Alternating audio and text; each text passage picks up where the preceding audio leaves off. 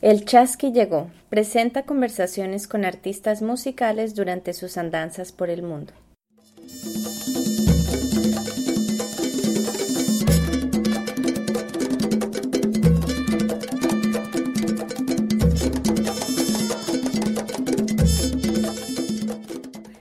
Hola a todos, todas y todos. Bienvenidos a otro episodio del Chasqui. En esta ocasión vamos a entrevistar a Víctor Morles, Natural Trio de Venezuela. Ellos vinieron a Vancouver hace varios meses en octubre para ser parte de un evento en conmemoración al Día de la Resistencia Indígena que es el 12 de octubre y el Consulado General de la República Bolivariana de Venezuela en Vancouver los invitó para esa conmemoración y estuvimos conversando con ellos el, Natural Trio de Víctor Morles es un proyecto musical que pues rescata, ¿no? El joropo tuyero, que es uno de los géneros musicales más tradicionales en Venezuela, como también el calipso, el merengue caraqueño, el joropo llanero, la gaita de tambora, guarao son, las canciones de guarao, y exploran muchos ah, ritmos tradicionales, instrumentos, bien apegados a la tierra, instrumentos afrodescendientes, también de las naciones indígenas en Venezuela. Así es que charlamos con ellos, con Víctor Morles y con Rafael Pino y nos contaron cuál es su proyecto y cómo es que ellos ven la importancia de rescatar la música de raíz para que los venezolanos o los jóvenes venezolanos de nuevo se enfoquen en redescubrir de dónde viene su música.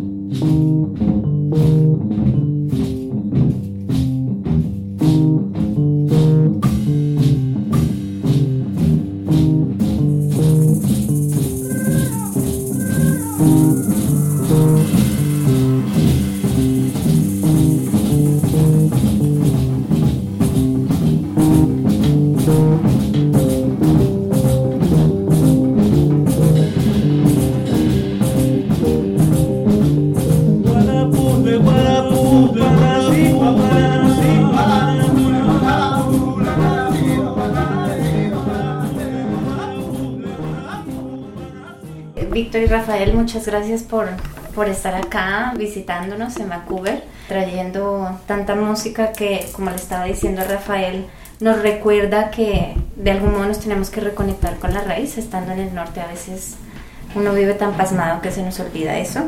Y les queríamos preguntar qué les pareció compartir la tarima con indígenas del territorio canadiense. ¿Cómo fue para ustedes esa experiencia? Y si ustedes tienen algún conocimiento de que todavía había población indígena acá.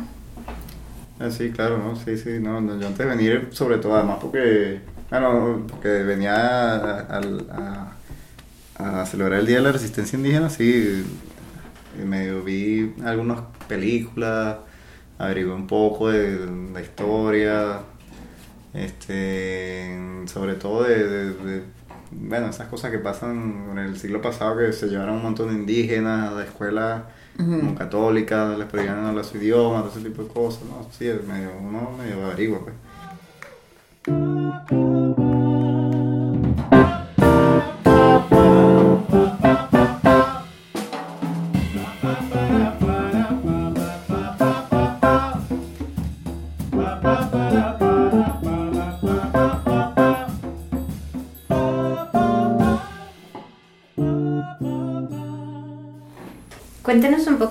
Surgió el grupo.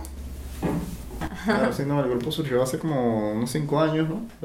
¿Qué? Este, bueno, yo teniendo un poco de ideas ahí en la cabeza y te invité a Rafael, que ya habíamos trabajado juntos en otro grupo, y a un baterista que se llama Elías Sayanes, que bueno, murió hace ya unos años, gran amigo, y nada, lo llamamos, lo llamé, mira, tengo una música ahí, quiero, coño, ver qué hacemos con ella. Nos reunimos, tocamos una semana y dimos nuestro primer concierto y bueno, de ahí se empezó a hacer un grupo que, que bueno, ha ido creciendo poco a poco, nunca hemos ido apurados a ningún lado. Y, y bueno, de verdad que yo estoy contentísimo. ¿Y cuál es la visión?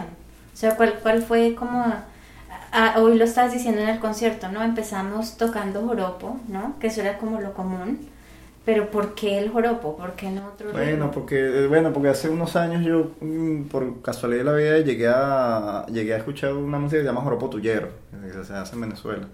Y esa música se hace con un arpista y un cantante, nada más, ¿no? Y me quedé impresionado con todo lo que era la cómo se generaba esa música. El arpista empieza a tocar y el cantante empieza a cantar y el arpista de repente llega y cambia el tono de la canción y el cantante lo sigue, después el artista llega y empieza a hacer lo que, se le, lo que le nace en el momento y el cantante... Entonces, de ahí tuve la idea de hacer un grupo que fuera más o menos como así, que fueran unos temas muy sencillos y, y que pudiéramos cambiarlos cada vez que los tocáramos. De repente el tema tuviera tres partes y entonces yo voy decidiendo cómo, cómo vamos poniendo las partes en, en el momento. O de repente hay temas que yo a veces ni siquiera, a veces llego y le digo, mira, vamos a tocar una cosa que yo tengo, una idea que tengo. Y, y el tema se va, lo voy haciendo a medida que lo vamos tocando. O sea, hasta que de repente algún día ya está listo y que, ah, mira, ya sí tengo un tema listo. Pero lo vamos tocando. Entonces, y entonces tiene la particularidad de que yo me encargo de más o menos como dirigir la cosa. Este, en las partes melódicas o la parte de, de, del lírico, eso se encarga Rafael, digamos y el baterista, el percusionista se encarga de la parte rítmica, ¿no? Entonces cada quien está como haciendo su trabajo y no choca con nadie. Yo no tengo un bajista con el que tengo que decirle, mira, voy a ir a Do mayor. Ah, ok. O que yo me voy a Do mayor y digo, ay, pues No, no, sino que cada quien se encarga de lo suyo, entonces es muy fácil hacer música así sin que, sin que choque, sin que tengamos que tampoco ponernos de acuerdo en mil cosas, sino yo llego, mira, tengo una idea aquí, dale, pues vamos a hacerlo y la vamos haciendo. Por ejemplo, por lo menos uno de los temas que tocamos, el de la, eh, un merengue caraqueño que tocamos que es un tema mío. Ese tema, o sea, ese tema nunca lo ensayamos. Simplemente llega un día, vamos a tocar, mira, vamos a tocar un tema ahí que, yo tengo en la cabeza, dale. Y lo empezamos a tocar. Y siempre van, van enriqueciéndose. Hoy por lo menos lo terminamos todos cantando. Eso nunca había pasado, hay como una raíz muy lúdica dentro de la música que hace también por... Yo tengo 5 años trabajando con Víctor. No, yo tengo 11 años trabajando con Víctor. Pero con el proyecto van, van cinco y, he entendido más o menos la manera en la que él ve la música y yo también la comparto un poco y he aprendido muchísimo de la manera en la que él ve la música. Y de esa misma forma como que me entrego a que, a que pasen cosas. Usualmente la música, o bueno, la experiencia que hemos tenido nosotros quizás es que la música como se ensaya se toca. Aquí pasan cosas. Entonces uno como que se, se deslastra de alguna forma de ese asunto de, de la expectativa que pasa y uno va entrompando o va, digamos, afrontando el asunto dependiendo de lo que ocurra. Y eso por lo menos yo he aprendido muchísimo, muchísimo de ahí. Y bueno, la mayoría de los, de los bateristas que han compartido con nosotros también, o sea, han crecido muchísimo, han conocido este asunto del Europa Central, que es algo que no todo el mundo conoce. Eh, se, han, se, han, tenido que como que meter en el asunto de acompañar solamente con piano, piano y voz, o sea, es un formato bastante particular de, de alguna manera, o sea, batería, piano y voz y alguna que otra percusión y bueno, hasta ahora que bueno que dimos con Abelardo, que, que, ha hecho como buen match con nosotros, hay como una empatía mucho a nivel de concepto, a nivel de recursos, a nivel también de convivencia, porque es muy importante, uno al final con la gente que toca es la gente que finalmente termina siendo su familia escogida, ¿no? Sí, claro. Y, y, en ese sentido, pues nosotros con Abelardo hemos tenido, estamos trabajando con Abelardo desde marzo, febrero. Sí, Pero es eso, eso, yo digo que para mí, en mi opinión personal, es como esa raíz lúdica de del menos es más primero, el asunto de como que la música no necesita ser compleja para ser bonita y para ser buena. Y, y segundo, que como que, darnos nosotros la libertad y quizás el gusto de poder hacer música en el momento, ¿no? También. Fuera de todo lo que implica la improvisación personal. Es música en el momento en colectivo. Que es súper importante y súper sabroso para nosotros.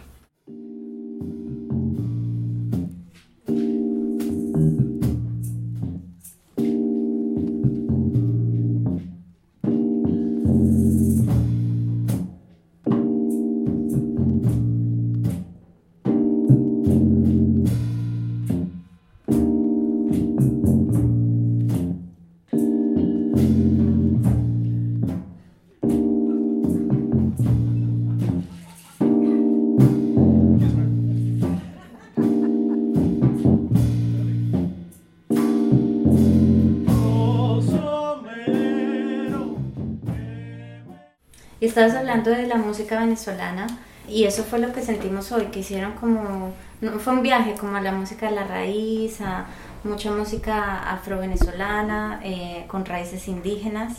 Y estábamos justo hablando allá arriba y te dije, ojalá repitas eso que estabas diciendo y ojalá te acuerdes, ¿no? Porque Suena Revolución está muy interesada en apoyar músicos que apoyan la justicia social o que de algún modo hacen rescate a, todo eso que se está perdiendo a través del colonialismo o el neocolonialismo. Entonces, que nos cuentes un poco eso que, nos estabas diciendo allá arriba. Está hablando como que el asunto del interés nuestro, o sea, que el interés nuestro no tiene nada que ver con, digamos, con, con posturas políticas, ojo, no las criticamos para nada, pero es una, como una visión más altruista, más social, ¿no? Eh, Víctor tiene un interés propio en la música venezolana, yo también, Abelardo también, conocemos un montón de músicos en, en Venezuela que también están como interesados en la música venezolana. No solamente por, por, por el asunto de, de, que, bueno, quizá en este momento, como que como decía eh, Raúl Absueta, que, es el, que fue junto a Víctor el director de Mixtura, que uno de los discos que trabajamos, y donde yo comencé a trabajar con Víctor, que la música venezolana goza de muy buena salud, refiriéndose a la música de raíz tradicional y todas las fusiones que se han hecho a partir de esa fusión. Eh, los músicos actualmente se están interesando porque están comenzando a darse cuenta de la riqueza que tenemos en Venezuela, hablando, bueno, en términos de lo que nosotros conocemos. Eh, nosotros tenemos como una raíz, me voy a tomar el atrevimiento de decirlo, muy altruista acerca de, la manera en que vemos la música. Esta música es una música que tiene una raíz muy, muy festiva o muy religiosa, de alguna forma. Entonces, digamos, todo está movido por una energía que no nada tiene que ver con algo contestatario, todo lo contrario, es como el asunto de que incluyanse. Nosotros hemos sido incluso eh, partícipes de eso. Mucho, Víctor, que tiene muchísimo rato más que yo conociendo el asunto de la música tuyera, se ha conocido y ha trabajado con un montón de, músicos ya más tradicionalistas que trabajan con el formato tradicional, valga la redundancia, de arpa, buchi y maraca, y es gente que, como lo decíamos hoy en la mañana en la clínica, cero, cero mezquindad, ¿no? Un asunto como de vamos a hacer y vamos a hacer para proponer y para crear sociedad y para tratar en lo posible de entender lo que hemos sido y lo que somos desde hace 200 años, o sea, desde hace un montón de años, somos una mezcla de alguien que nadie escogió, de algo, mejor dicho, que nadie escogió. Eh, hemos, nosotros también hemos tratado de entender, incluso a estas alturas todavía conversamos de que no, que la música oriental tiene más raíz española que de otra cosa, y obviamente la música de raíz indígena es mucho más indígena, y la música africana, o sea, digamos, esa raíz africana que, que heredamos es mucho más africana y mucho más pura, y al final del día eso es una mezcla de algo que pasó, o sea, ninguno de nosotros con, con, certeza sabe qué fue lo que ocurrió ahí. Entonces, es como que esa necesidad de nosotros, esa necesidad y esa, y esa obligación o esa responsabilidad de entendernos como, como gente que, que digamos, es el resultado de una mezcla muy importante. Y bueno, tratar de comenzar de asumirnos como algo, como algo nuevo, a pesar de que, bueno, somos el resultado de una mezcla, verlos de ahí, pues como el altruismo, de la defensa de esos valores desde lo que implica el asunto de la proyección del arte y no es un asunto contestatario como te lo iba diciendo, a pesar de que obviamente eh, manejamos esos códigos sociales que son súper importantes porque nosotros también creemos en la justicia social, en la repartición equitativa de las cosas y sobre todo en la, en la, en la, en la sana convivencia, ¿no? También, independientemente de un asunto de creencia, de, de dogmas o de lo que sea, eh, creemos en la, en la sana convivencia. Creo que por eso también hacemos desde música pop hasta música tradicional.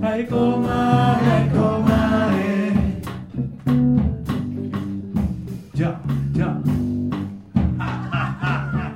Y entonces en esa línea, ¿qué contactos ustedes han tenido directamente con indígenas o con grupos afro en, en Venezuela? ¿Han tenido conexión con músicos en, en su ciudad o han ido alrededor del país? Bueno, sí, no, yo he ido a muchísimas manifestaciones de, música afro-venezolana, sobre todo de música afro-venezolana, afro-venezolana he ido mucho, este, porque además allá la música afro-venezolana es muy rica, entonces tú vas a, a, vas a, una, a una zona y hay varios toques de tambor, y además entonces vas a un pueblo y hacen este tambor que hacen aquel, pero en este pueblo tocan distinto que allá. O sea, es demasiado rico y además que es una cosa hermosa porque por todo lo de la identidad, que no, a veces uno busca, busca, busca hacer algo como, oye, como aquel tipo que escuchaste en la radio, pero la identidad está ahí mismo, está al lado de uno, está al lado de uno, está a unos kilómetros de su casa, está ahí al lado. Caracas además es una ciudad rural y está llena de músicos de todas partes del país que hacen su música. es una ciudad inmensa, pero es una ciudad rural, es una ciudad que se ha nutrido toda la gente que ha ido de, del interior, como decimos nosotros, de la provincia a la ciudad. Entonces, ahí mismo en Caracas tienes a todo el mundo. Puedes ir a escuchar tambores, tú vas, te vas a La Vega y ahí hacen un San Juan inmenso donde tocan de todo. El día de Santa Bárbara, eso lo celebran en toda la ciudad, en todos lados, ¿me explico?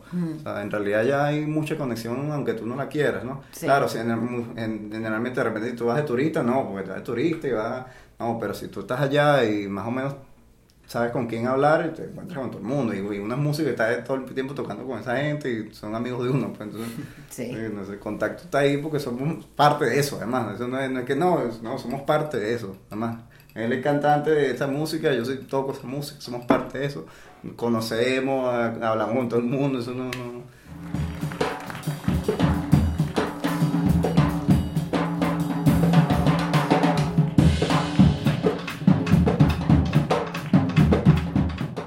¿Ustedes cómo creen que, que, eso, ese descubrimiento, ese redescubrimiento, acercamiento, conexión, impacta a la comunidad? En un momento donde a veces lo que tú dices, estamos escuchando lo que está afuera porque decimos, bueno, acá tal vez no hay nada. Y si volteamos a mirar ni siquiera kilómetros, a cinco minutos, hay muchas cosas que redescubrir para conectarnos con esa raíz, ¿no? Bueno, sí hemos hecho algo de impacto, pequeño, porque igual somos un grupo joven y no tenemos un, una maquinaria detrás de nosotros ni nada, ¿no? Pero, pero sí nos ha pasado mucho que, que a veces estamos tocando en algún sitio, además que nosotros tocamos en discoteca, en cualquier sitio, pues donde nos. Y gente que a veces no tiene idea de la música venezolana, porque así como hay un montón de cultores que viven en Caracas, en Caracas también un montón de gente que no tiene ni idea de lo que es la música venezolana. Pues conoce las cosas que que, se, que, conoce todo el mundo, el almayanera, qué sé yo, cualquier cosa así que, que es algo que tiene años, que todo el mundo conoce, Simón Díaz, esa gente que ya tiene un nombre, pues, ¿no? Este, mm, y nos pasa que, bueno, la gente a veces como que escucha esa música, lo que hacemos que es una música con mucha raíz tradicional, pero, pero bueno, tiene, un pequeño, tiene unos pequeños aderezos de música moderna y la gente queda encantada, de verdad, de verdad.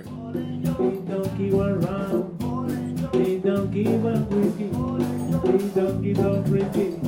Big donkey one go. Big donkey one run. Big donkey one baby. Big donkey one. Ah,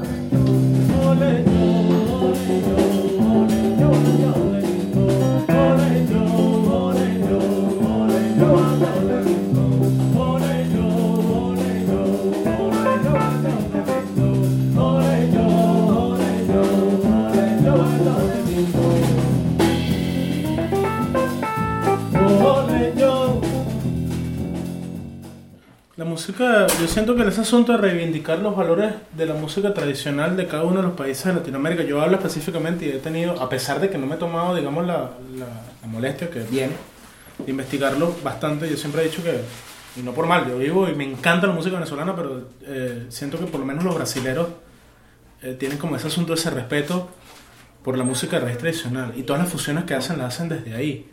Y eso necesariamente, quizá tácito o inconscientemente, nos hace estar en contacto con nuestra raíz.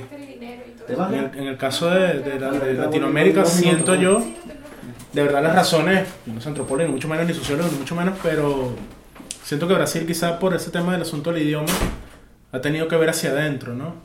Eh, en la experiencia personal, y creo que puedo hablar por, la, por ambos del venezolano es, muy raro ver como que, que, la persona se interesa por la música raíz tradicional, todo lo contrario. Incluso hay emisoras en Venezuela que toda esa música raíz tradicional, sobre todo la música de, que tiene como más influencia de lo, de lo, de lo español, que como es el joropo llanero, que es como la forma más conocida, se toman como, como en, tono de burla, ¿no? En esas emisoras que tienen por, por, por deber, eh, digamos, gubernamental la necesidad de poner música de ese tipo. Entonces, en la medida, digamos, que nosotros menospreciemos nuestra, nuestra música, estamos negando y estamos, digamos, eh, escondiendo nuestras raíces. Y eso hace que finalmente y al final del día seamos una sociedad que no sabe de dónde viene. Independientemente de lo que queramos, yo siento que es importantísimo que nosotros nos sintamos orgullosos de lo que somos como latinoamericanos y como venezolanos y como colombianos y como brasileros. O sea, yo hablo de la cultura brasilera porque, insisto, creo que y vuelvo a insistir en ese asunto regionalista, es súper importante. verlo de uno antes de comenzar a ver hacia afuera. O sea, ver, ver hacia adentro antes de ver hacia afuera.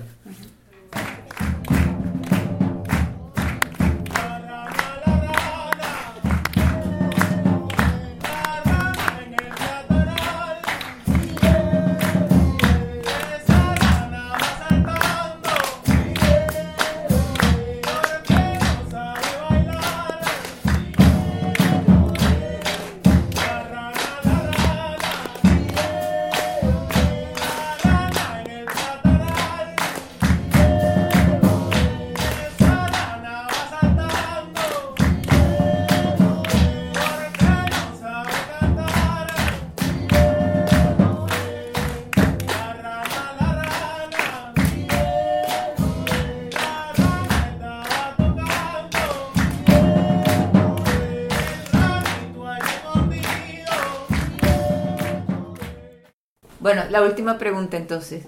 Eh, ¿Qué género de música, canción, instrumento, eh, ritmo a ustedes les suena revolución? Te voy a decir, a mí revolución, cualquier persona, hablando en Venezuela, no, ni siquiera en Latinoamérica, en Canadá, cualquier persona que haga una música que preserve, que, que, que tenga alguna, alguna intención, puede ser, de preservar su identidad y sus raíces, eso es revolución, pues, porque toda esa música nos la, o sea, nos la han ido acabando, así de sencillo, pues, así de sencillo, o sea, hace 500 años nos han ido acabando esa música, pues.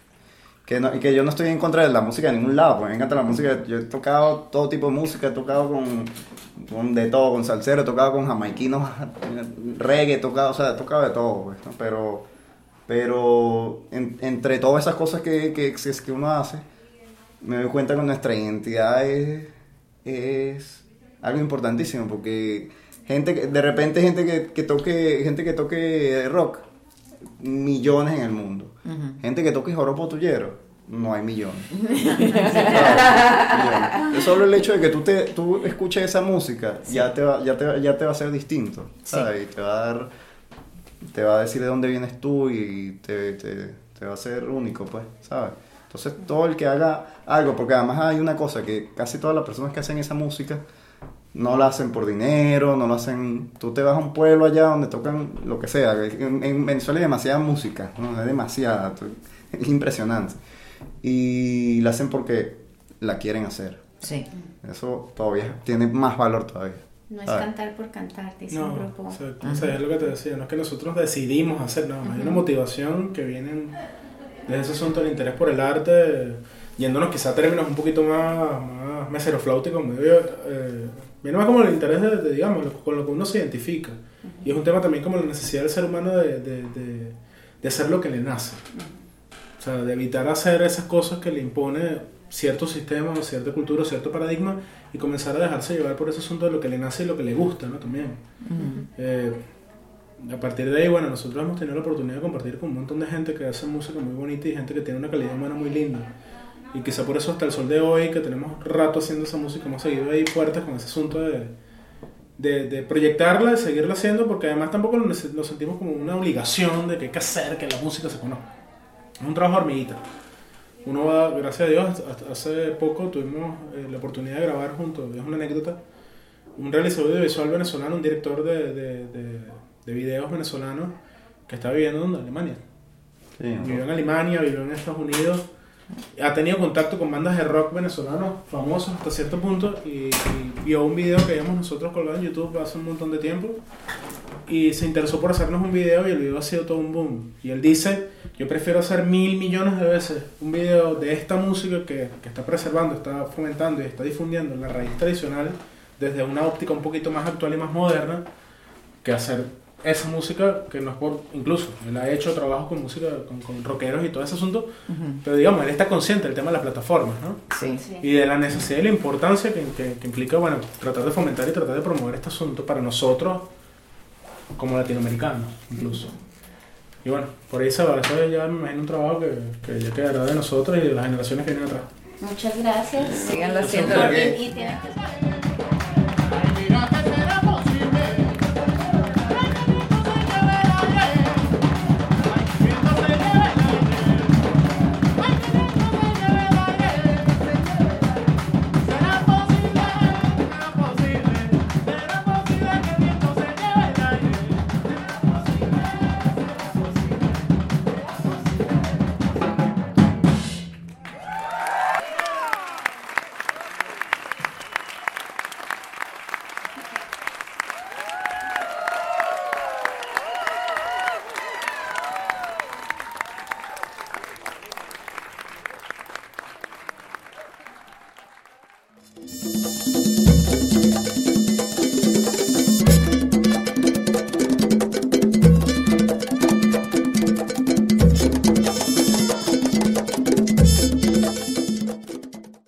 Chasqui, el que recibe y da, del quechua chasquic, receptor inicial del saber tradicional, encargado de transmitir a un nuevo receptor conocimientos con el fin de preservar la cultura.